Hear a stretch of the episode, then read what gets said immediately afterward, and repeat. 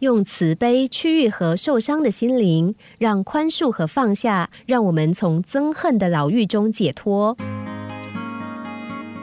宽恕为我们的生命增加了空间，同时也是无障碍之心的自然表露。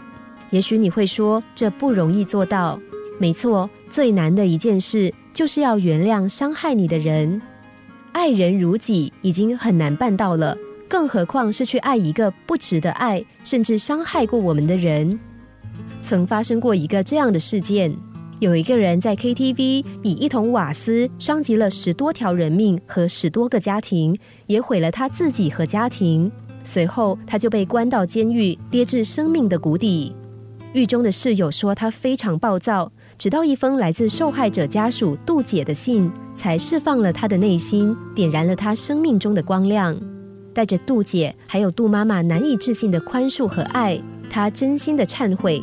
听说在最后的日子，她晚上睡得很安稳，和其他的死刑犯完全不同。为了捐赠健康的器官，她戒了烟，并拒绝了临行前减低恐惧的酒。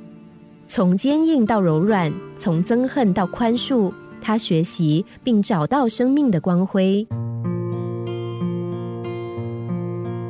记住。宽恕并不是赦免造成伤害的行为，而是用慈悲和爱去碰触那个制造伤害的人，并不是建议人们去爱暴徒。但即使是最邪恶的人，一开始也是个天真纯洁的婴儿。